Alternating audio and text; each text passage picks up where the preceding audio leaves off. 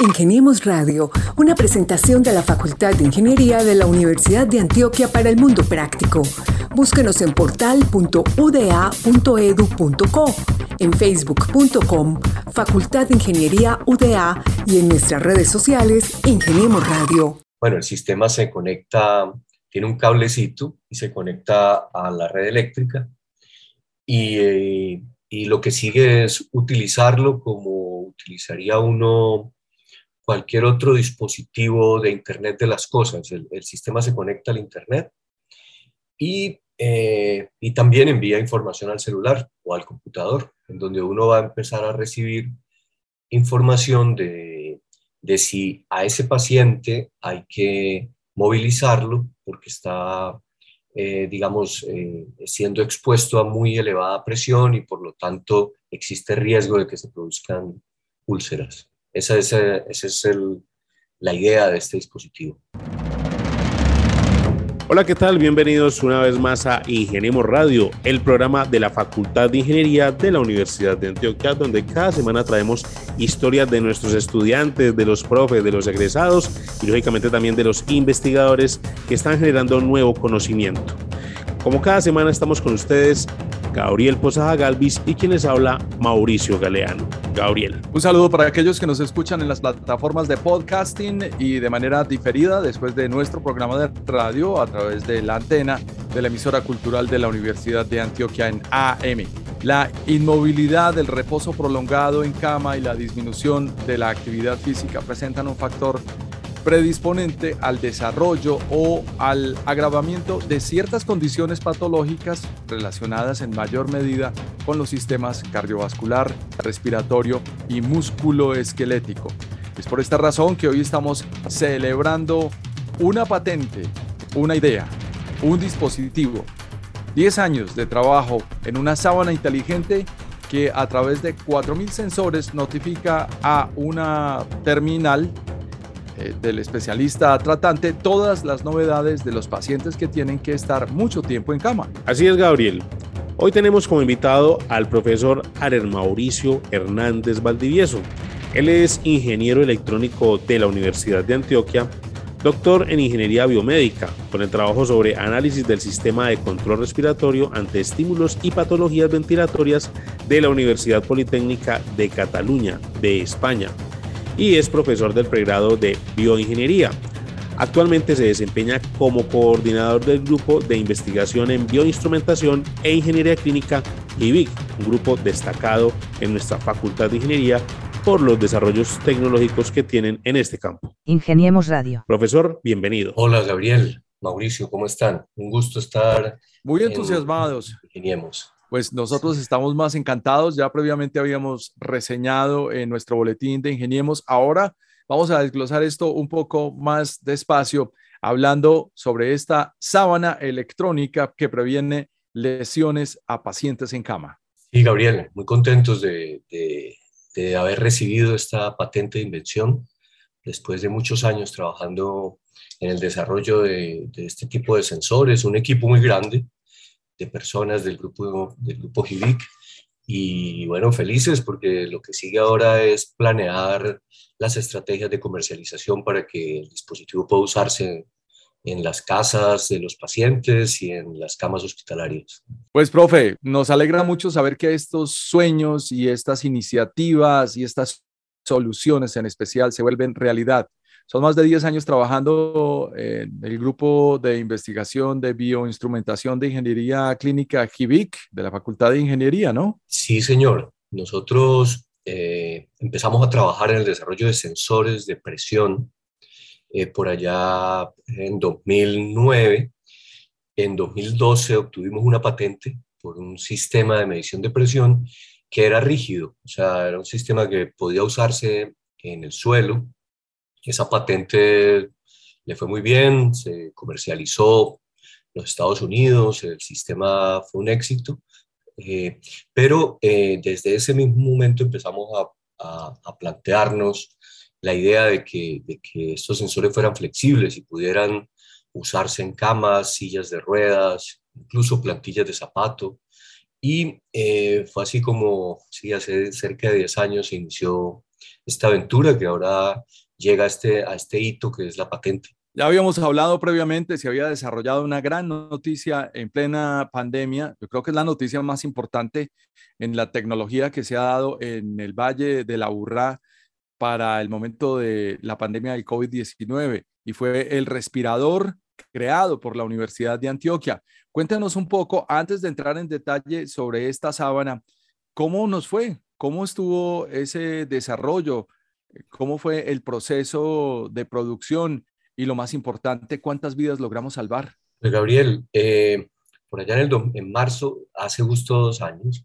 O sea, eh, casi le pegamos porque fue el 16 de marzo el día que, a nosotros nos llamaron de la ANDI, de Ruta N, para iniciar el desarrollo de, de, un, de un, ventilador mecánico.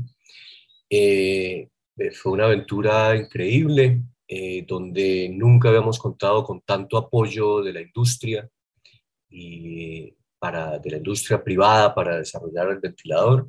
Se fabricaron muchos ventiladores en Medellín. Eh, del, del, ventilador de la Universidad de Antioquia se, se llegaron a fabricar 106 máquinas. Eh, la mayoría de esos ventiladores se distribuyeron en hospitales. Nuestra meta no era tener un equipo comercial, por lo menos no era la meta al principio. Nuestro propósito era que nadie se quedara sin un ventilador mecánico y, yo creo que en Antioquia eso, eso se, logró. Nuestros ventiladores estuvieron distribuidos, todavía están en los hospitales y cuando los ventiladores comerciales se acababan, eh, se usaban nuestros ventiladores. Entonces, sobre todo en el tercer pico fue, se usaron mucho. Eh, y bueno, fue, desde ese punto de vista para nosotros fue todo un éxito, nada más con que una persona eh, no perdiera la vida por, gracias a las máquinas que hicimos, pues ya era una gran satisfacción. Entonces eso se cumplió. Seguimos en el trámite del INVIMA, pero, pero el trámite del INVIMA lo que busca es intentar comercializarlo. Y bueno, eso es un proyecto a muy largo plazo que, con el que seguiremos adelante, pero, pero la meta fundamental era salvar vidas y eso se logró. Esas son las casualidades de la vida. Primero que esta misma fecha en que estamos hablando se conmemoran exactamente los dos años del llamado para participar y segundo, pues que todavía no tengan el proceso eh, legitimado, digamos, sobre el papel. Pero estas iniciativas eh, de lo que se trata es de que sean útiles y efectivamente la validación primordial del respirador es que funcionan. Así que de nuevo felicitaciones, profe. Muchas gracias, Gabriel. Sí, sí, aprovechar para reconocer esa vinculación de la industria que fue fundamental y la confianza de, de la sociedad, porque eh, la verdad eso fue muy emocionante, sentir que, que, todo Antioquia, que todo Colombia confiaba en que éramos capaces de hacer las máquinas fue primordial y, y yo creo que sobre todo gracias a eso se logró. Y que aportaron sobre todo en un momento importantísimo para la humanidad de este siglo.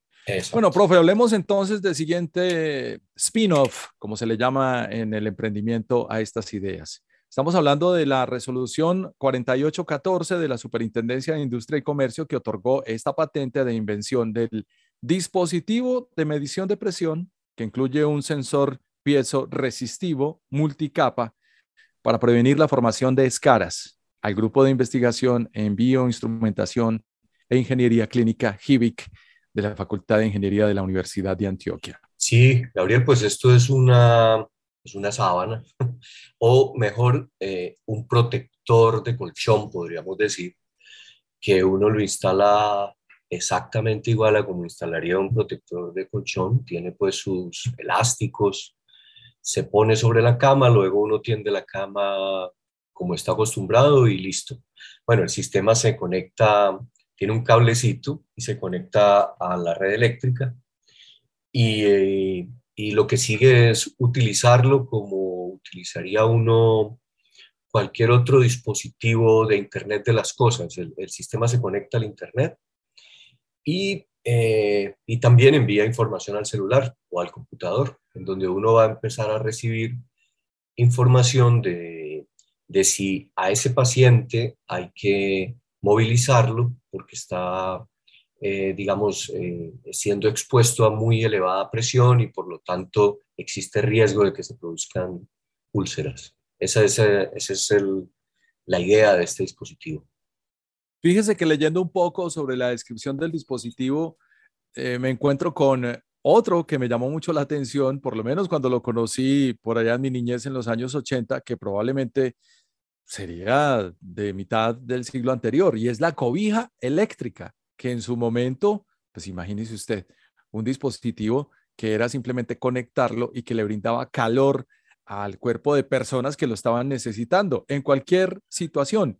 Pero pues e, esto no puede ser comparable, pero sí me llama la atención que puede ser un punto de partida. ¿Alguna vez se relacionó con este dispositivo primario, profe? Pues yo también conocí eh, y, era un descreste, como, como lo están mencionando Gabriel, en los 80, 90, 80 tal vez, las, las cobijas eléctricas, ¿cierto? Pero la cobija eléctrica es, es, una, es una manta, digamos, corriente que, que la atraviesa un cable que se calienta, ¿cierto? Eh, y sí está relacionado en cuanto a que, así como la, la, cobija eléctrica uno la enchufaba, pues este sistema nuestro, la, nuestra sábana, digamos, inteligente, también se conecta a la red eléctrica. La gran diferencia es que nuestro sistema no, no maneja corrientes elevadas, primero, no se calienta, y la, electrónica es la tela. O sea, lo que nosotros logramos es hacer un dispositivo electrónico que es textil. Entonces, esto es una tela, una serie de telas, en realidad son unos sándwiches, gracias a los cuales logramos hacer una, electrónica. Eso es como, claro, los tiempos han cambiado y, lo que nosotros logramos en este caso es hacer electrónica textil. Cambiamos una resistencia por una red. Pero bueno, había que mencionar lo de la cobija eléctrica, profe, porque esto lo haría totalmente el Internet de las cosas. ¿Y esto se le ocurrió a usted en qué momento? ¿De pronto tendiendo la cama? No, no, la verdad no. Eh, nosotros habíamos desarrollado, como mencioné hace un ratico, eh, sensores de presión rígidos y eh, como desde hace muchos años investigamos en las unidades de cuidado intensivo para buscar soluciones para los pacientes, pues nos encontramos con que muchos pacientes, eh, incluso ahora pacientes que han superado eh, los peores momentos con el COVID, luego tienen que sufrir las lesiones por presión, porque eso es muy, muy habitual. Es decir, uno, uno entra a una unidad de cuidado intensivo por una, un infarto o una enfermedad respiratoria, pero resulta que luego eh, puede terminar eh, mucho más grave por una lesión, eh, por una úlcera. Entonces empezamos a ver que nuestro dispositivo podría ser muy útil en, ese, en esa situación. Y entonces desarrollamos el dispositivo y de hecho ya eh, hace unos cuantos años antes de la pandemia lo probamos en pacientes. al tiempo que estábamos haciendo el trámite de la patente, ¿cierto? Las patentes suelen demorarse bastante nosotros el dispositivo lo tenemos listo desde 2017, pero, pero bueno, la patente sale hasta ahora. Y, solo hasta ahora podremos empezar a, el trámite de, buscar la comercialización. Bueno, eh, profe, ustedes tienen una trayectoria importante trabajando con el personal del sector salud. ¿Cómo fue esa colaboración o esa interdisciplinariedad pues, con otras profesiones para llegar a este resultado de, una, pues de, un, de un elemento que es importante para las personas que, que, muchas veces tienen que estar posadas en una cama en los diferentes centros de salud, no solamente pues acá en la ciudad, sino en otras partes de, del país y también del mundo, porque esto yo creo que es un desarrollo que va a tener un impacto mundial. Sí, Mauricio, la, la interacción con el personal de la salud es muy importante para que los ingenieros no desarrollemos cosas o dispositivos que luego no se pueden usar. Hay que tener en cuenta quiénes serán los usuarios y, y hay que tener en cuenta toda la experiencia clínica. Entonces, nosotros en la IPS universitaria eh, tenemos muy buenas relaciones con el personal de enfermería. Resulta que eh, dentro del personal de enfermería siempre hay eh, enfermeros y enfermeras expertos en el manejo de, de úlceras, de, de, lesiones por presión, porque como ya hemos mencionado, ocurre muchísimo que, que, los pacientes se compliquen por una, por una úlcera por presión. Entonces, tuvimos muchas conversaciones, mucha interacción, ellos conocieron eh, nuestras ideas, el dispositivo antes, y eh, gran parte de, los ajustes y, el diseño del software tiene que ver con el punto de vista del clínico, en donde eh, nuestro dispositivo hace una medición de, las zonas del cuerpo que pueden estar expuestas a altas presiones, pero es fundamental determinar la mejor manera de comunicar esa información o al personal de enfermería o a los cuidadores en casa o en el hospital, ¿cierto? Entonces, eh, sí fue clave la, conversación, la discusión con, con el personal asistencial. Ingeniemos Radio. Profe, ¿cuáles son los principales efectos de ese reposo en cama sobre los principales sistemas que pueden generar un decline funcional, sobre todo en el adulto mayor hospitalizado? ¿Cuáles han percibido ustedes? Sí, mira, la, situación con las úlceras es la siguiente. Cuando eh, un paciente está en UCI, puede estar con un bloqueo muscular, puede estar sedado, y entonces no percibe el, dolor.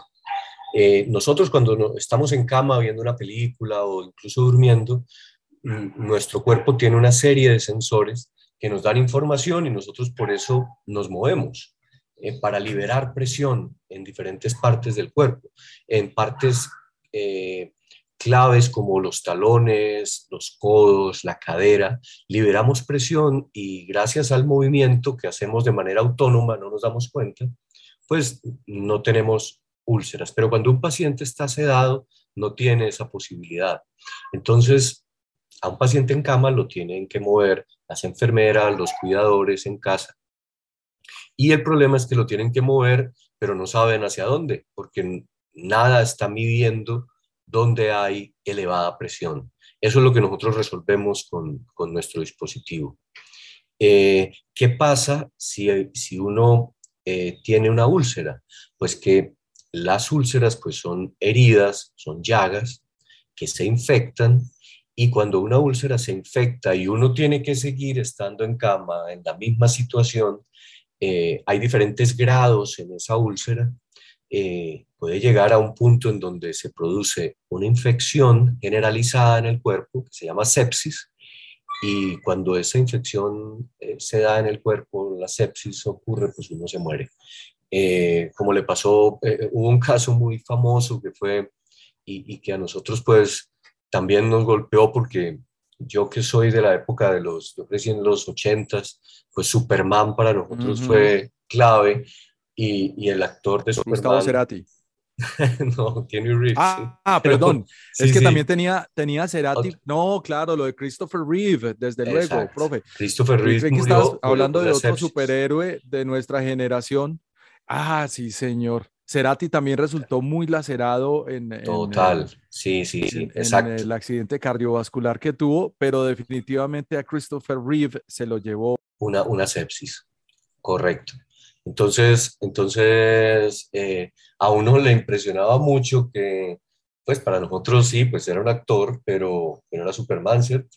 Y se murió por una sepsis cuando había superado un montón de, de problemas más graves. Entonces, uno, uno piensa, bueno, si una, un COVID, un accidente cerebrovascular, un accidente automovilístico, lo superas, no puede ser que te mate una úlcera, ¿cierto? Que se convierte en una sepsis. Entonces, e, eso fue gran motivación para, para desarrollar esta tecnología.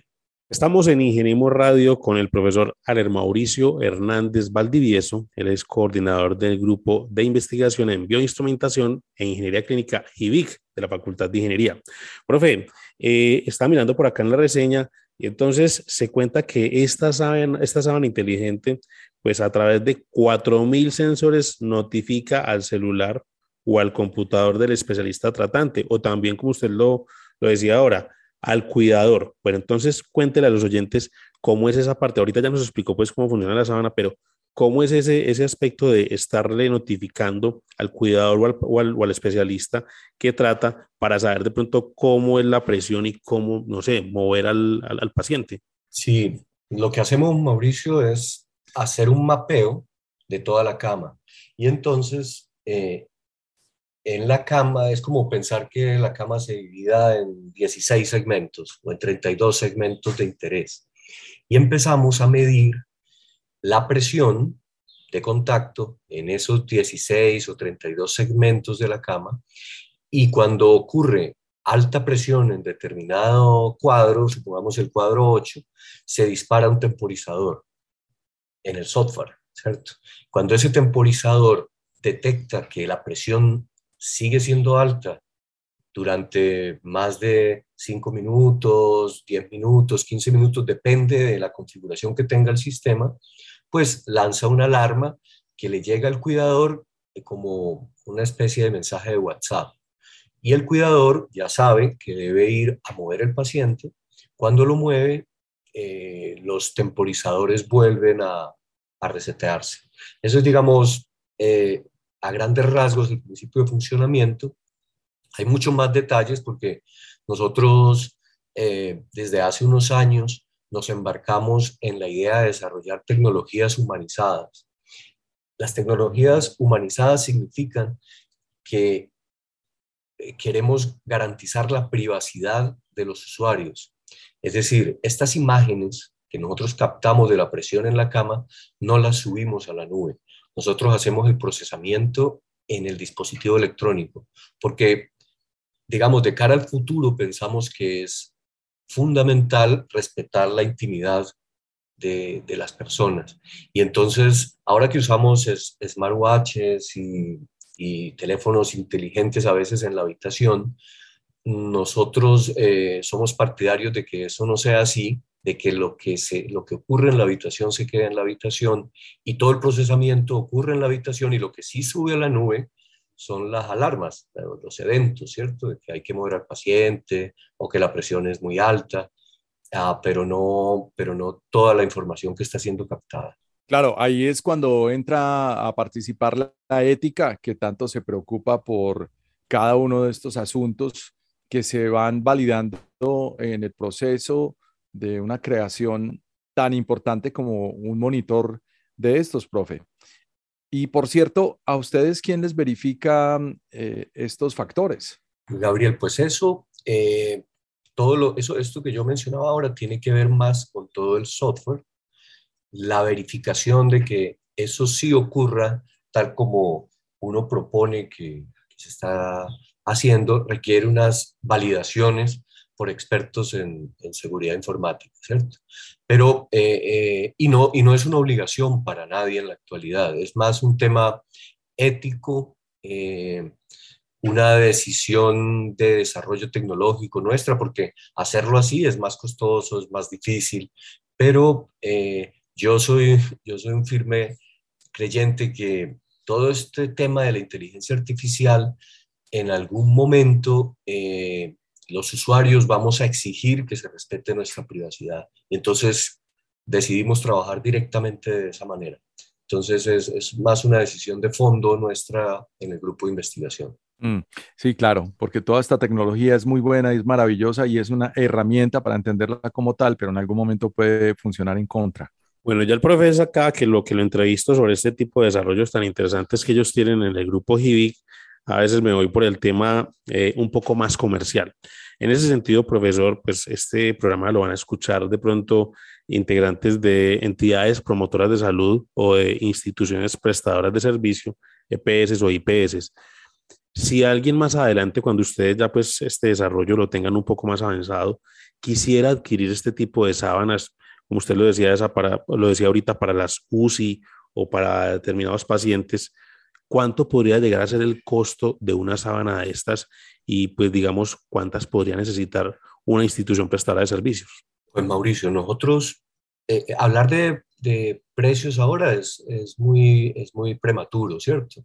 Porque a nosotros actualmente, como producimos solo los dispositivos necesarios para versiones prototipo, ensayos clínicos, etcétera, pues son muy costosos. O sea, actualmente son dispositivos que no bajan de mil dólares, ¿cierto? Son muy, son muy costosos.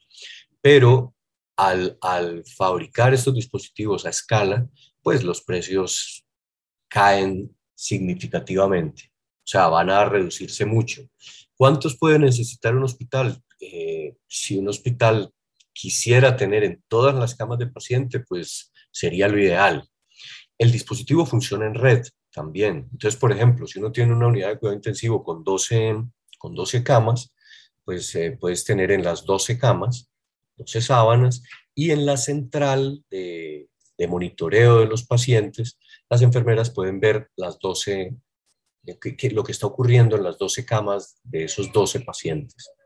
Eh, también es factible, esto no se ha desarrollado todavía, pero es súper factible que uno pueda tener 30, 40 pacientes en casa eh, con un monitoreo en una central también, porque el dispositivo se conecta a Internet. Entonces, bueno, nosotros actualmente estamos conversando eh, a través de Internet y podemos ampliar video y audio. O sea, la posibilidad de que estas sábanas estén todas en red, pues es muy, muy alta y muy relativamente fácil de hacer. Ya que lo describe de esa manera, profe, y pensando un poco en estos tiempos en que por lo menos todos hemos tenido un familiar o un amigo en una situación de hospital.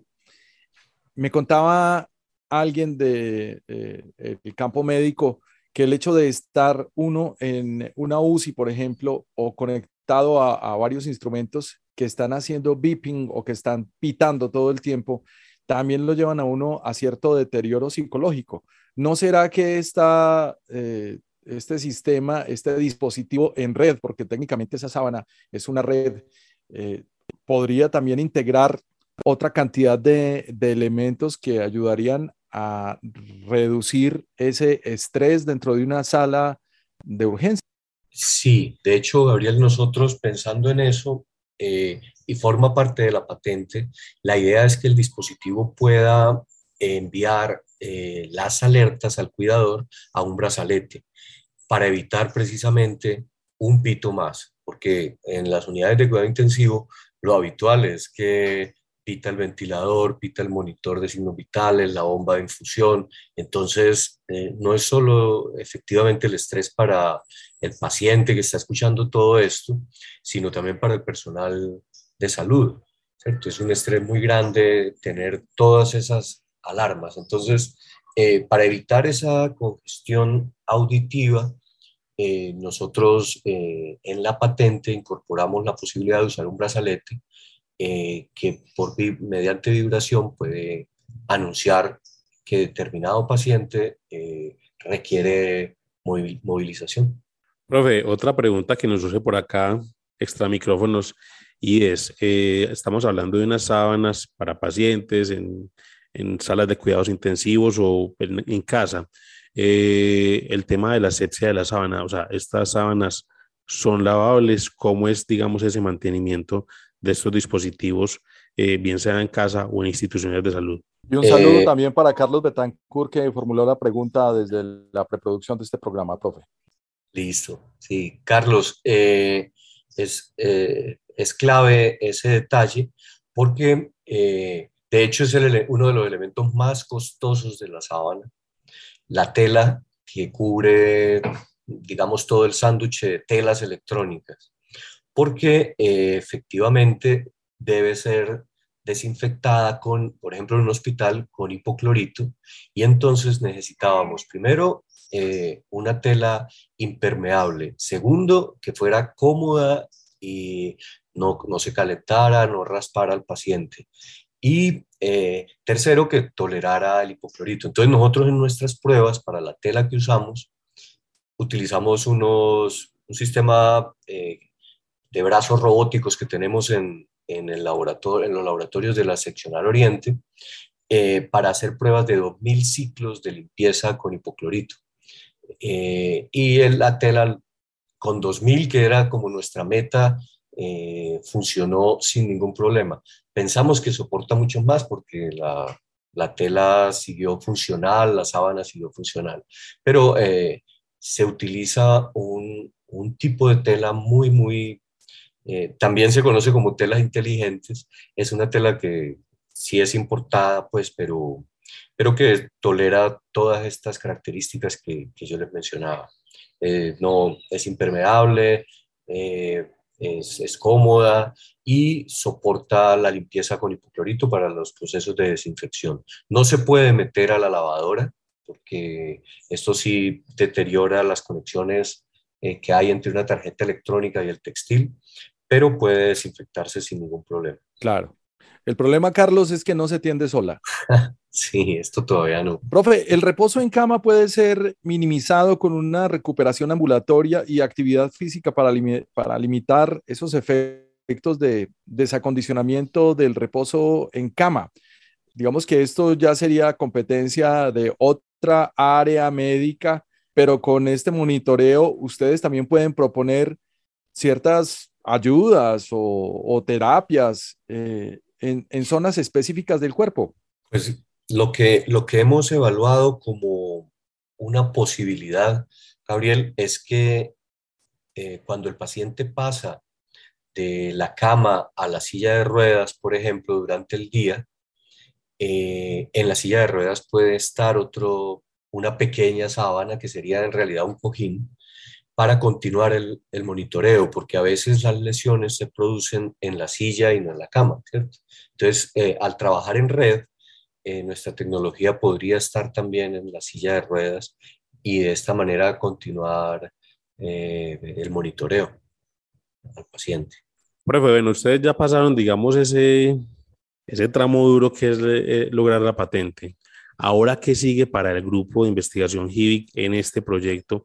Y sería muy bueno también que nos contara quiénes participaron, o sea, que le dé también el crédito a esos otros integrantes que, que ayudaron en este desarrollo tan importante desde el ámbito de la bioingeniería. Lo que sigue es buscar la forma de transferir la tecnología para que una empresa la pueda producir y la pueda comercializar. Nosotros en el grupo llevamos hace un buen tiempo eh, la idea de la iniciativa de, una spin-off, seguiremos en esa línea, pero eh, cuando la universidad crea empresas de base tecnológica, lo que quiere es facilitar la transferencia, eh, pero no exclusivamente a través de esa empresa. Es decir, si, si resulta un grupo de inversionistas, si resulta otra empresa que puede llevar más rápidamente la tecnología al mercado, pues esa, no, digamos, la universidad no cierra las puertas a esas posibilidades. Sin embargo, como nosotros conocemos, eh, digamos que el, ecosistema de, empresas de base tecnológica en Colombia que eh, está apenas surgiendo, eh, sí decidimos que lo mejor para no quedarnos esperando era crear una, spin-off y estamos en ese trámite eh, con la universidad, con la Fundación Universidad de Antioquia. Este, en este desarrollo ha trabajado muchas, muchas personas en el grupo de investigación.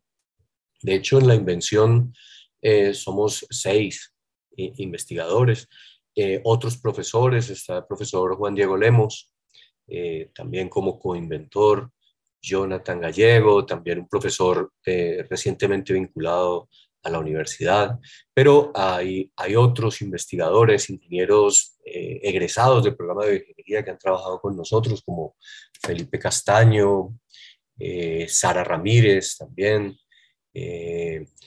y, y, muchos otros que aportaron en su momento, incluso tecnólogos del programa de tecnología biomédica, como Angie López, que han han facilitado y son los expertos ya en la fabricación de, del dispositivo. Pues, profe, no nos queda más que más admiración de la que traíamos y enhorabuena por, por este avance, por este spin-off, como lo dice usted y como se dice en, en, la industria tecnológica, de un gran desarrollo. Me queda solo una reflexión, es que al igual que el sistema cardiovascular, el sistema muscular funciona de manera óptima cuando soporta el cuerpo en posición de pie contra la gravedad. Entonces los músculos antigravitatorios del cuello, la espalda baja, el abdomen, los glúteos, las piernas y pantorrillas son especialmente importantes para mantener la postura recta. Y el reposo en cama resulta en un desuso de esos músculos, lo cual conduce a ese deterioro en la estructura y función muscular. Así que lo que ustedes están aportando aquí es una situación importante para evitar ese, ese deterioro. Eh, ¿Qué tanto lo han validado en pacientes en este tiempo? Gabriel, nosotros hemos probado la efectividad de, nuestro sistema flexible en prevenir la aparición de las lesiones. ¿cierto? Lo que hemos eh, validado es que cuando se usa, el personal asistencial eh, eh, tiene mucha más información y por lo tanto consigue prevenir la aparición de las lesiones. no, hemos, no hemos pasado a, a fases como las que estás planteando, en donde podamos eh, verificar que gracias al uso de la sábana eh, el sistema musculoesquelético se mantenga más activo. Pero con el uso del dispositivo a nivel comercial es algo que muy probablemente podremos validar. Profesor Aler Mauricio Hernández Valdivieso, coordinador del grupo GIVIC de la Facultad de Ingeniería, acá en Ingeniemos Radio contándonos sobre esa nueva sábana que ha desarrollado el grupo. Profe, muchas gracias por estar con nosotros y dedicarnos este tiempo en Ingeniemos Radio. Muchas gracias, Gabriel, Mauricio, Carlos. Eh, encantado siempre estar eh, con Ingeniemos, que es, pues como el espacio de nuestra Facultad de Ingeniería y, encantado pues de compartir esta, esta información de, de, los investigadores de nuestro grupo que, que logramos pues nuestra quinta patente.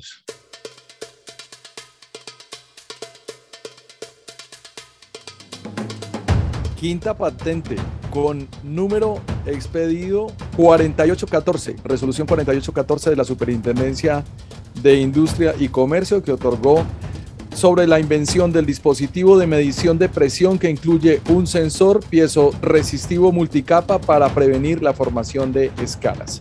Al grupo de investigación en bioinstrumentación e ingeniería clínica GIVIC de la Facultad de Ingeniería de la Universidad de Antioquia, todo el agradecimiento y admiración del mundo a todos los mencionados y no mencionados dentro de este gigantesco equipo de desarrollo y sobre todo a usted, profe, en título de todo el equipo. Mauricio Hernández Valdivieso, muchísimas gracias y felicitaciones de nuevo. Mil gracias, estén muy bien. A Lady Quintero y Carlos Betancourt, que se encargan de la preproducción de este espacio, mil gracias y un saludo a nuestro decano Jesús Francisco Vargas Bonilla. Así es, Gabriel, y también pues a todos nuestros oyentes que están a lo largo y ancho del territorio antioqueño, también de Colombia y el mundo. Los esperamos la próxima semana con más invitados en Ingeniemos Radio. Estuvimos con ustedes Gabriel Posada Galvis y quienes habla Mauricio Galeano. Muchas gracias y hasta una próxima oportunidad.